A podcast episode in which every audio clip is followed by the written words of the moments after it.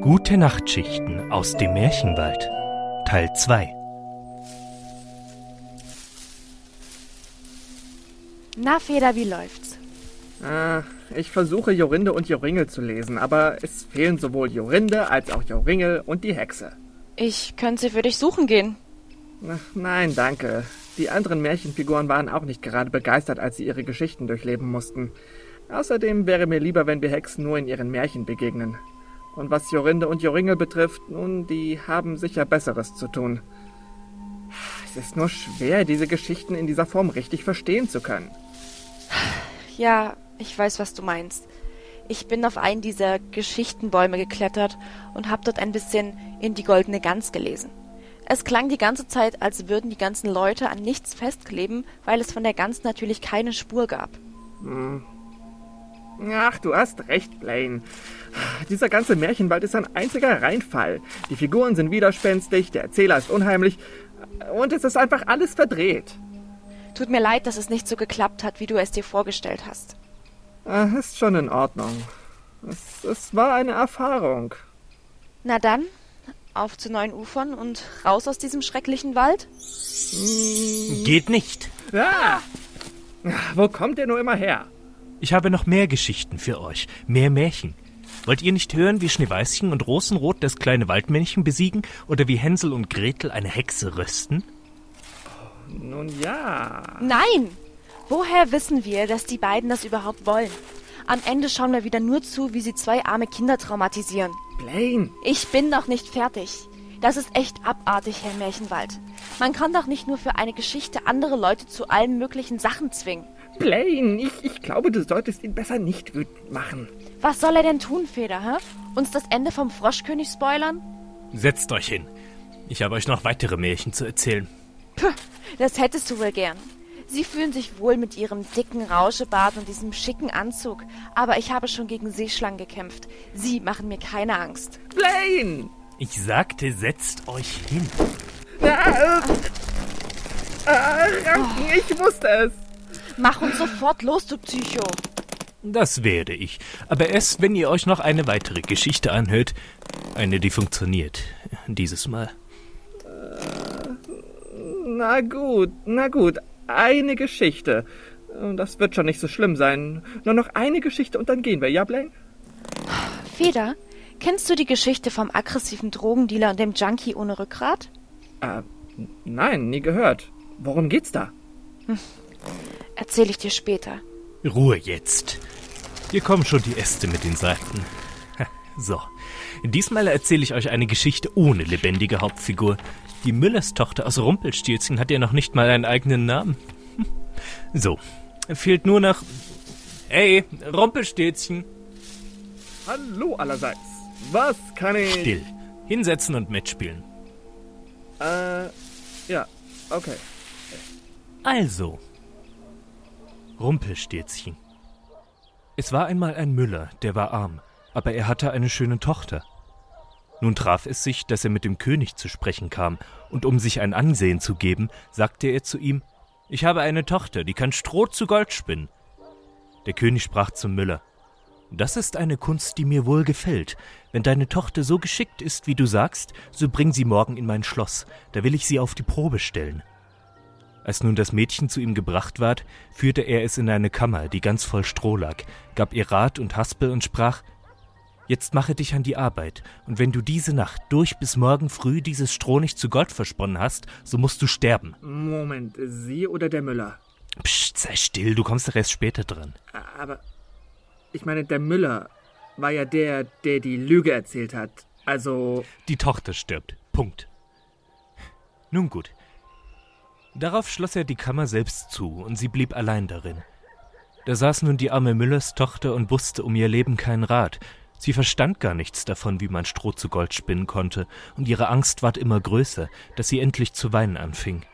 Da ging auf einmal die Türe auf, und trat ein kleines Männchen herein und sprach hallo, äh, guten Abend, Jungfer Müllerin. Warum weint Sie... Bisschen rumpelstilziger, bitte. Äh, wie? Naja, so, Ich bin ein buckliger Gnom. Guten Abend, Jungfer Müllerin. Warum weint sie so sehr? Hm? Ach, Warte mal, so klingst du als Frau? Ich meine, hast du jemals eine Frau gehört? antwortete das Mädchen. Ich soll Stroh zu Gold spinnen und verstehe das nicht. Nun, was gibst du mir, wenn ich's dir spinne? Mein Halsband, sagte das Mädchen. Das Männchen nahm das Halsband, setzte sich vor das Rädchen und schnurr, schnurr, schnurr, dreimal gezogen war die Spule voll.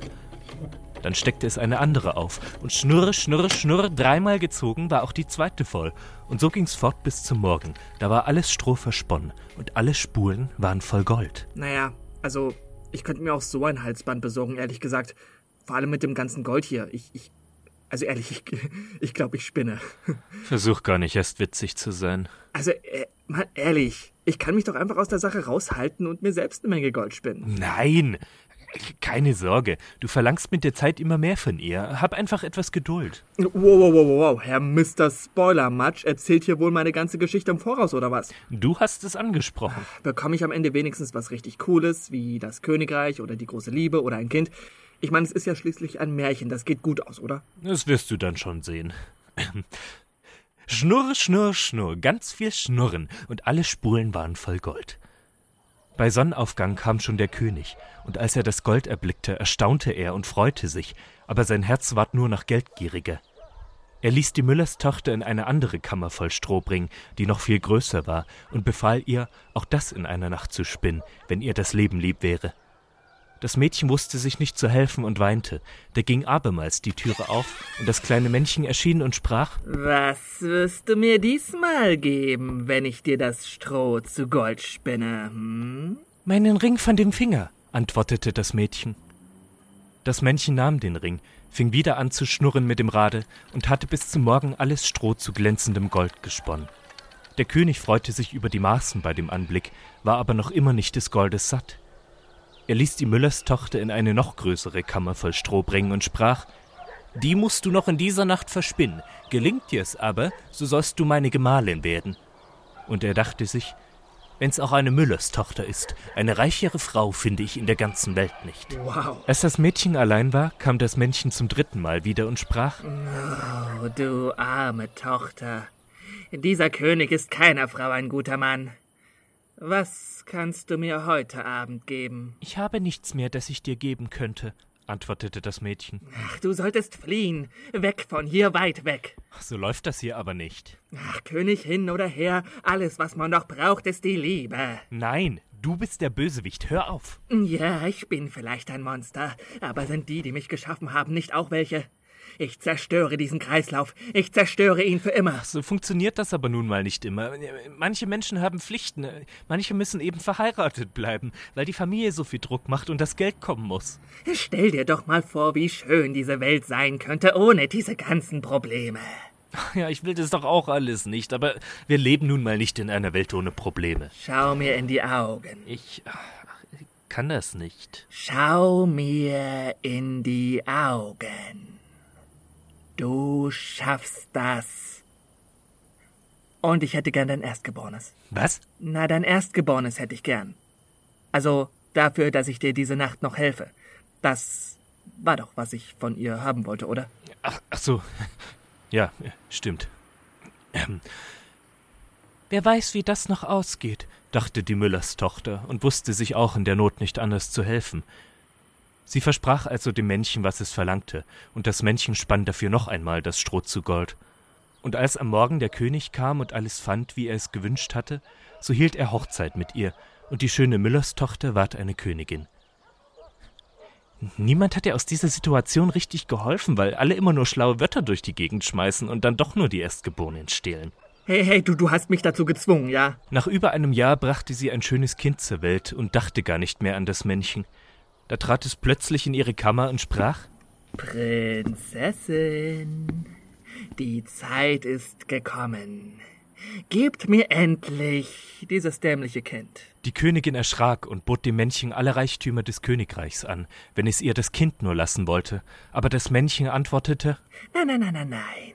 Etwas Lebendes ist mir deutlich lieber als alle Schätze dieser Welt. Mein Aussehen macht es einer armen Seele wie mir unmöglich, anderweitig Kinder zu bekommen. Ich bin sehr hässlich. Da fing die Königin so an zu jammern und zu weinen, dass das Mädchen Mitleid mit ihr hatte. Na gut, na gut, na gut. Drei Tage will ich dir Zeit lassen. Wenn du bis dahin meinen Namen weißt, so sollst du dein Kind behalten. Wieso eigentlich? Ich hasse es, wenn man inkonsequent böse ist. Will ich das Kind jetzt oder will ich es nicht? Ihr eine Chance geben und hoffen, dass sie scheitert, das ist doch einfach nur grausam. Falsches Mitleid, wenn du mich fragst. Oh, jetzt hört doch mal auf, dich die ganze Zeit querzustellen. Was zum Teufel willst du eigentlich? Ich würde gern anständige Entscheidungen treffen dürfen, das würde ich gern tun. So ein halbherziges Hin und Her ständig. So wie ich mich kenne, werde ich mich am Ende noch vor Wut in zwei Teile reißen oder sowas. Ich erzähle jetzt einfach mal weiter. Bekomme ich am Ende wenigstens irgendwas für mein falsches Mitleid? Eine hübsche Prinzessin oder so? Nun besann sich die Königin die ganze Nacht über auf alle Namen, die sie jemals gehört hatte, und schickte einen Boten über Land, der sollte sich erkundigen weit und breit, was es sonst noch für Namen gäbe.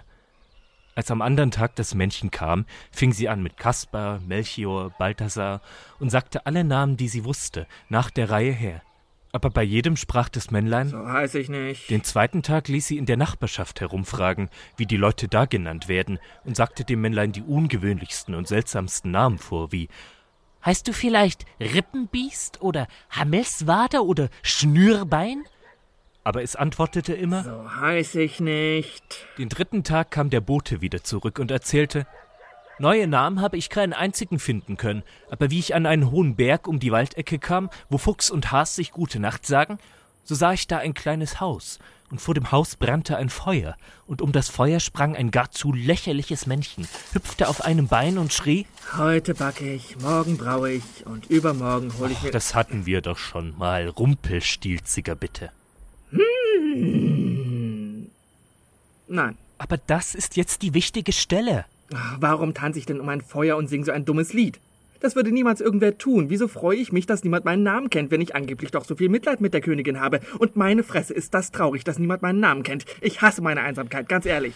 Ach, nur noch den einen Satz, dann ist es vorbei. Okay. Wehe, das geht doof für mich aus. Heute back ich, morgen brau ich und übermorgen hol ich mir der Königin ihr Kind. Ach, wie gut, dass niemand weiß, dass ich Rumpelstilzchen heiß. Da könnt ihr euch denken, wie die Königin froh war, als sie den Namen hörte. Und als bald hernach das Männlein hereintrat und fragte, Nun, Frau Königin, wie heiße ich? fragte sie erst, Heißest du Kunz? Ehrlich, jetzt zieht ihr mich auch noch auf. Nein. Heißest du Heinz? Rumpelstilzchen. Ich heiße Rumpelstilzchen, meine Fresse. Heißt du etwa Rumpelstilzchen?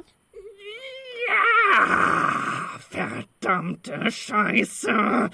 Das hat dir der Teufel gesagt. schrie das Männlein und stieß mit dem rechten Fuß vor Zorn so tief in die Erde, Ja, dass es bis an den Leib hineinfuhr.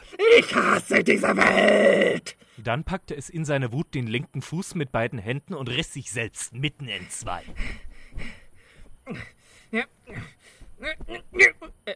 Was? Riss sich selbst mitten entzwei. N n- nein, das mache ich nicht mit. Ich beiß dem Kind lieber den Kopf ab, als es ihr zurückzugeben. Ich soll für euch leiden, ja? Es reicht. Ich hasse euch. Ja!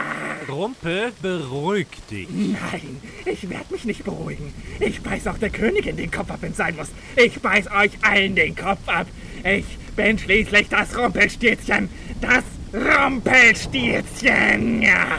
Warum leuchten deine Augen so rot? Rumpel? Für dich immer noch Rumpelstilzchen. Ich hau ab und das Kind nehme ich mit. Oh Gott, vielleicht. Ja. Doch womit Rumpelstilzchen nicht gerechnet hatte, war, dass das Baby ein Messer in der Hand hatte, mit dem es ihn abgestochen hat. Was? Ach, jetzt kann man doch nicht mal diesen blöden Deus Ex Machina Scheiße. Au!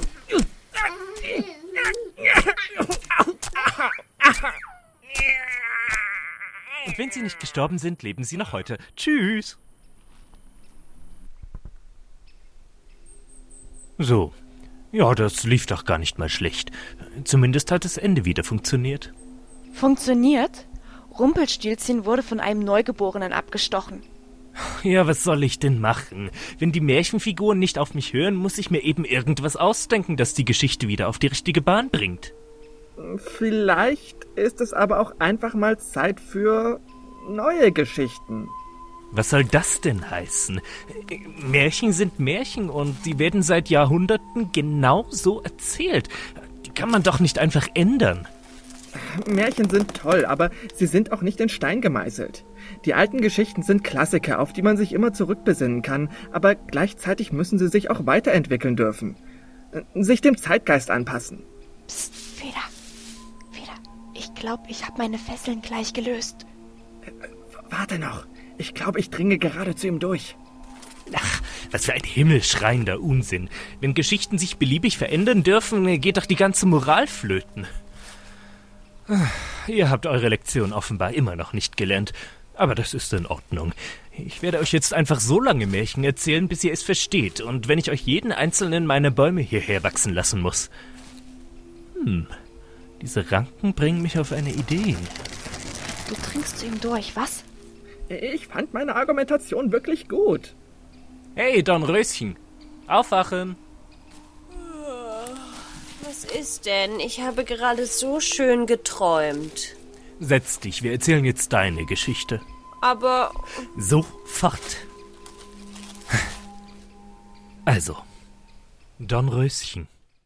Es waren einmal ein König und eine Königin, die sprachen jeden Tag, ach, wenn wir doch ein Kind hätten, und kriegten immer keins. Da trug sich zu, als die Königin einmal im Bade saß, dass ein Frosch aus dem Wasser ans Land kroch und zu ihr sprach, Rack, dein Wunsch wird erfüllt werden. Rack, ehe ein Jahr vergeht, wirst du eine Tochter zur Welt bringen. Rack.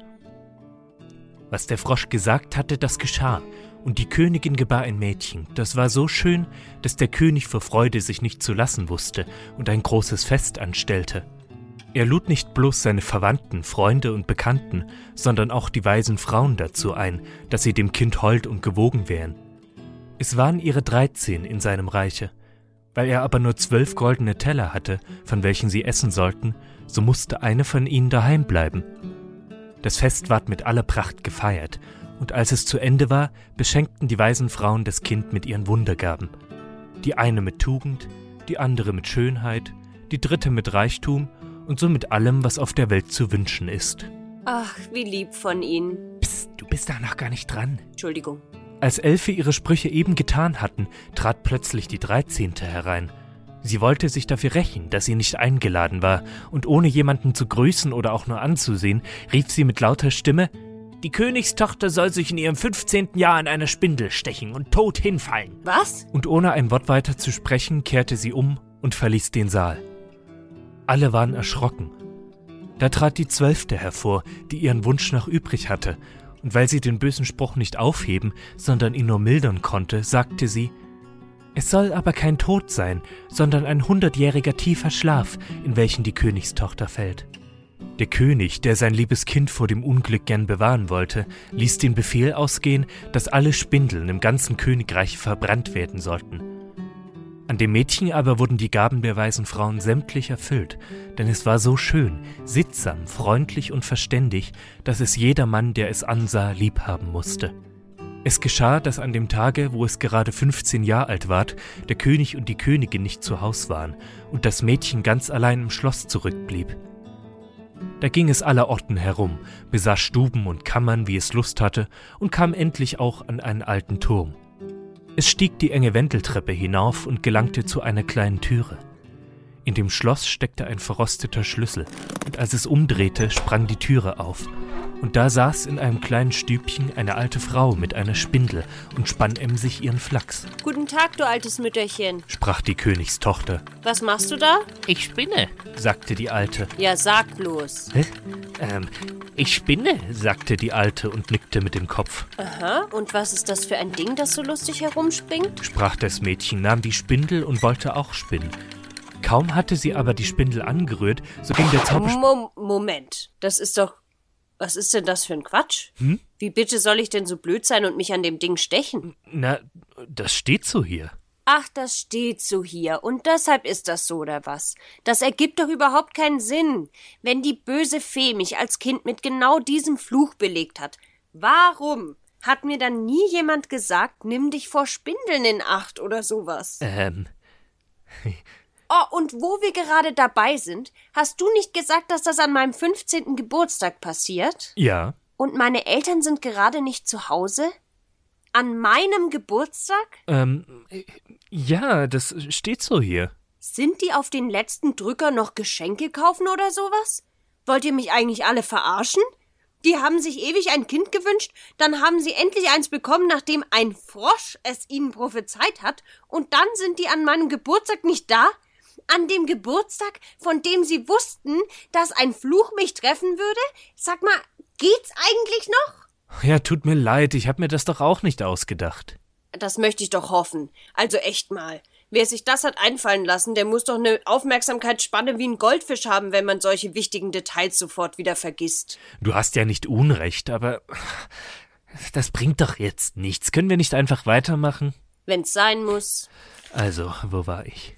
Ähm, kaum hatte sie aber die Spindel angerührt. Und wo ist eigentlich die Szene im Wald? Die Szene im Wald? Na, wo ich den Prinzen treffe und wir dieses Lied da singen.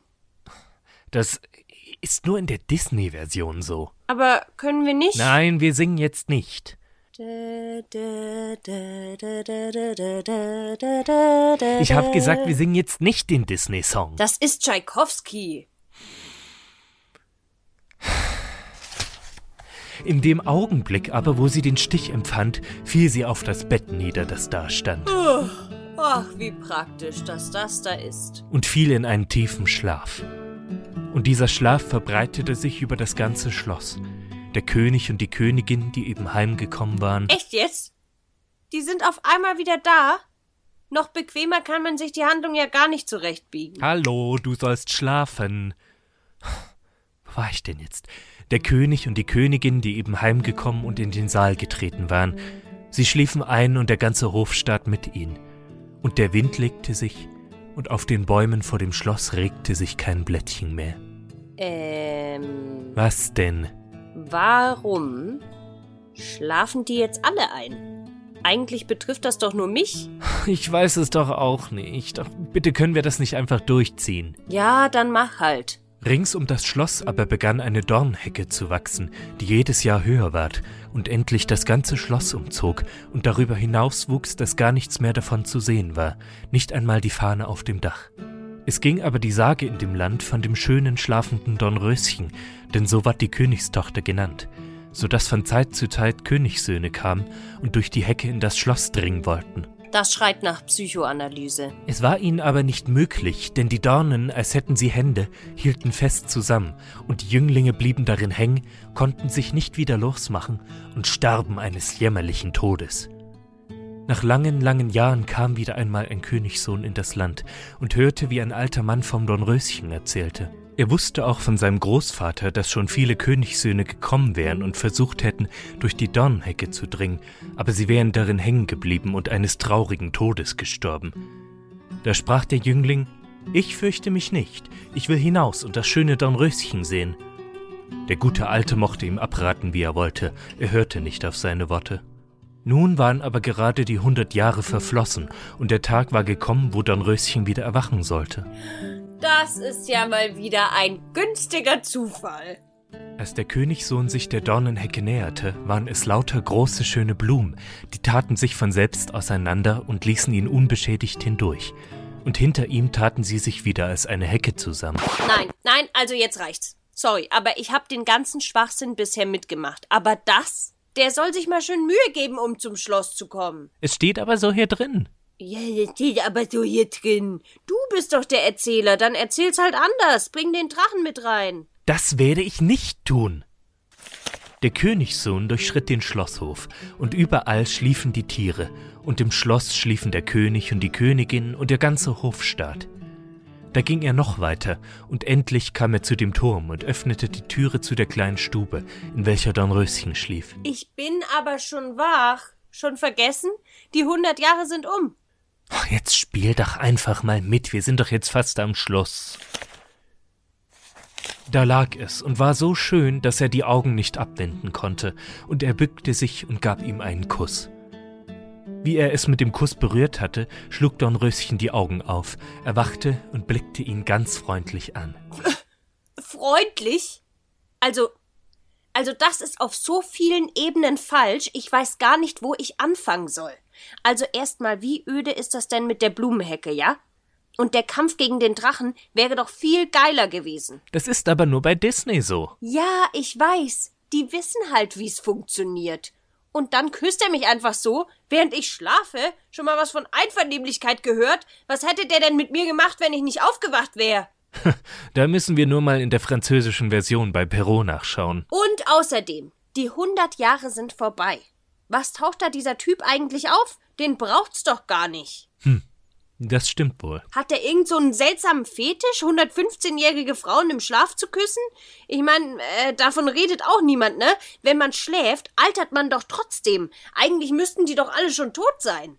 Das ist ein Märchen. Ja, aber trotzdem jetzt mal ein bisschen grundsätzliche Logik hätte doch keinem geschadet. Wollen wir nicht einfach. Wir sind doch jetzt eh fast am Ende. Lass es uns einfach durchziehen, dann haben wir es hinter uns. Da gingen sie zusammen herab, und der König erwachte und die Königin und der ganze Hofstaat und sahen einander mit großen Augen an. Und die Pferde im Hof standen auf und rüttelten sich, die Jagdhunde sprangen und wedelten, das Feuer in der Küche erhob sich, flackerte und kochte das Essen. Der Braten fing wieder an zu brutzeln, und der Koch gab dem Jungen eine Ohrfeige, dass er schrie, und die Magd rupfte das Huhn fertig. Und da wurde die Hochzeit des Königssohns mit dem Dornröschen in aller Pracht gefeiert, und sie lebten vergnügt bis an ihr Ende. Vergiss es. Ah! Hey, Ich werde diesen Creep doch nicht auch noch heiraten. Wir gehen jetzt ein paar Seiten zurück. So, lies vor. okay. Als der Königssohn sich der Dornhecke näherte, waren es lauter große, schöne Blumen, die taten sich von selbst auseinander und ließen ihn unbeschädigt hindurch, und hinter ihm taten sie sich wieder als eine Hecke zusammen. Oh, wie lang hab ich denn geschlafen? Oh, mein Rücken und meine Beine sind eingeschlafen. Oh. Dornröschen quälte sich vom Bett herunter, bekam langsam wieder Gefühl in ihren Beinen und ging zum Fenster. Hä? Wer kommt denn da? Hey! Hey! Da ist ein Eindringling im Schlosshof! Alarm! Aber niemand hörte sie, da alle noch schliefen. Na gut, dann muss ich eben sehen. Dornröschen, was machst du da? Na los, erzähl. Da nahm Dornröschen das alte Spinnrad, das seit hundert Jahren neben dem Bette stand, schleifte es zum Fenster und warf es hinab. Und es fiel vom höchsten Turm herab auf den Königssohn und erschlug ihn. Und bevor der restliche Hofstaat erwachte, nahm Dornröschen all sein Hab und Gut und verließ das Schloss und seine Eltern, die sie so sehr geliebt, sich aber unerklärlicherweise nie um sie gekümmert hatten. Der König und die Königin aber wunderten sich sehr, als sie erwachten und vor ihrem Thronsaale die Leiche eines von einem Spinnrade erschlagenen Königssohnes fanden. Und ihr Erstaunen und Grauen fand kein Ende, als sie ihr Schloss von einer riesigen Blumenhecke umringt sahen, in der sie die verwesenden Körper weiterer Königssöhne fanden. Ihre Tochter aber wurde nimmermehr in ihrem Reiche gesehen, und sie weinten bitterlich, und bald darauf starben sie voller Gram. Ende. Ich weiß nicht, irgendwie gefiel mir das Original besser. Heul doch. Tja, und die Moral von der Geschichte? Ja, die Moral? Schönheit, Tugend und Reichtum sind nicht erblich, sondern hängen von der Gnade magischer Frauen ab? Nein, das finde ich jetzt nicht so passend. Es, es steht ja tatsächlich keine Moral. Was mich natürlich überhaupt nicht wundert. Warte mal, ich, ich schau mal bei Perrault nach. Ach ja, kein Mädchen wartet heute mehr so brav auf die Ehe. Also, du willst mich verarschen, oder? Jetzt habe ich wirklich genug. Nein, ich, ich lese ja nur. Kack habe ich noch nie in meinem Leben gehört. Dornröschen, nehmt die Spindel aus der Hand. Nehmt die. Dornröschen.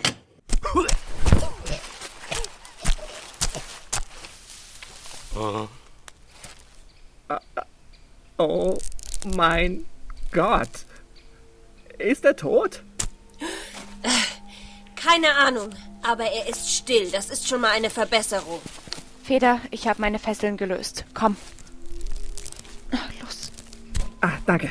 Äh, äh, auf Wiedersehen, Dornröschen. Ja, man sieht sich. Feder? Ach ja, ich weiß. Es tut mir leid, Blaine. Ich hätte gleich auf dich hören sollen. Dieser Märchenwald hatte einfach einen schlechten Charakter. Ich wollte einfach nur mehr und mehr Märchen hören und ich dachte mir, wo kann man das besser als hier? Und dann konnte ich einfach nicht aufhören. Na gut. Nimm's nicht so schwer. Ich weiß doch, wie wichtig die Geschichten sind.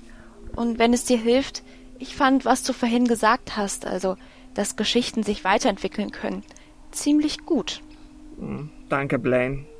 Das bedeutet mir viel. Okay, heißt das, wir können jetzt gehen? Ja, aber selbstverständlich nichts lieber als das. Auf zu neuen Abenteuern. Na also, dann lass uns gleich aufbrechen, ehe dieser Märchenwaldtyp noch zurückkommt. Oh ja.